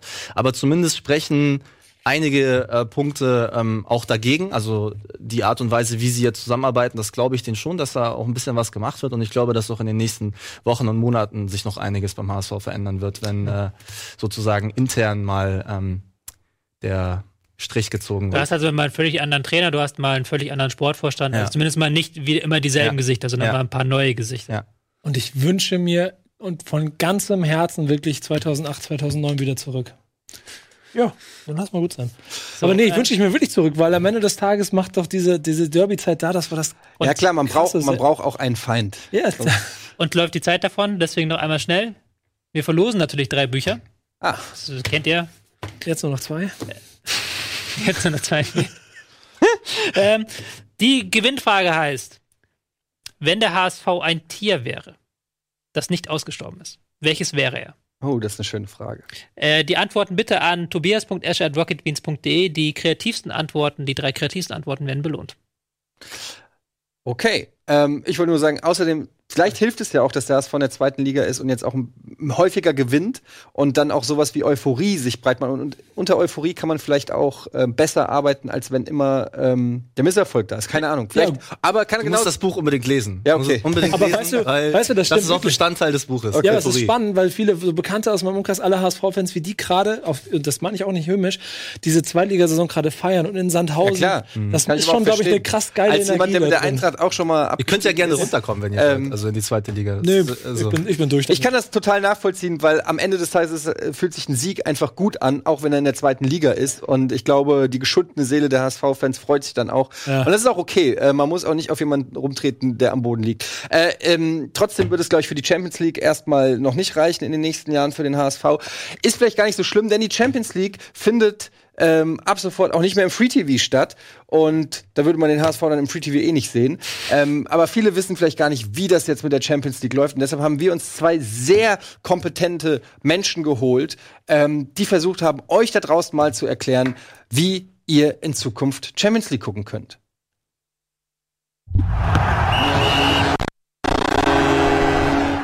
Ja, moin. Schönen Gruß ins Studio hier aus unserem Zweitstudio. Ja. schön, dass du da bist. Du bist ja auch da, aber auch hier. Und ich Generell eine geile Truppe da, irgendwie sehr Ja. kompetent heute. Unfassbar kompetent. Aber irgendjemand fehlt. Ja, Gunesh kommt bestimmt auch mal wieder. Ja, was machen wir hier? Wir wollen euch die rechte Situation erklären. Da hat sich ja dieses Jahr in der Champions League einiges getan. Ja, so sieht's aus. Und zwar wurden die Rechte jetzt äh, aufgeteilt zwischen The Zone und Sky. Aber jetzt ist natürlich die große Frage, wer zeigt wann was. Ja. Es ist so, dass The Zone grundsätzlich mehr Spiele zeigt, aber Sky hat das Erstzugriffsrecht. Die können quasi sagen Shotgun Bayern oder Shotgun Dortmund. Also aus deutscher Sicht quasi die Top-Spiele. Ja, genau. Die können sich sozusagen die Perlen da rauspicken. Das heißt, die dürfen sich am Dienstag und am Mittwoch, das sind die Champions League Spieltage, das Topspiel ihrer Wahl aussuchen. Das heißt, da wird man dann wahrscheinlich die deutschen Topspiele sehen. Genau, außerdem gibt's natürlich die Konferenz bei Sky, so wie man sie auch in der Vergangenheit kannte oder auch von der Bundesliga-Übertragung kennt. Und dann gibt's auch noch Informationen zu den neuen Anstoßzeiten. Ja, da hat sich auch was geändert. Man kennt das vielleicht noch von früher, wenn irgendwer in Moskau gespielt hat, dann gab es auch immer schon eine frühe Anstoßzeit. Das ist jetzt häufiger so. Also 18.55 Uhr ist jetzt eine neue offizielle Anstoßzeit. Und außerdem hat sich das Abendspiel dann auch nochmal verschoben. Das ist nicht mehr um Viertel vor neun, sondern um 21 Uhr. Ja. Komisch, ist aber so. Ja. Ähm, ja, das war's. Wer jetzt gegen wen spielt, das äh, erfahrt ihr jetzt im Studio von dieser unglaublich kompetenten Besetzung. Die, glaube ich, so kompetent war die, glaube ich, noch nie. Nie. Aber irgendjemand fehlt. Tschüss.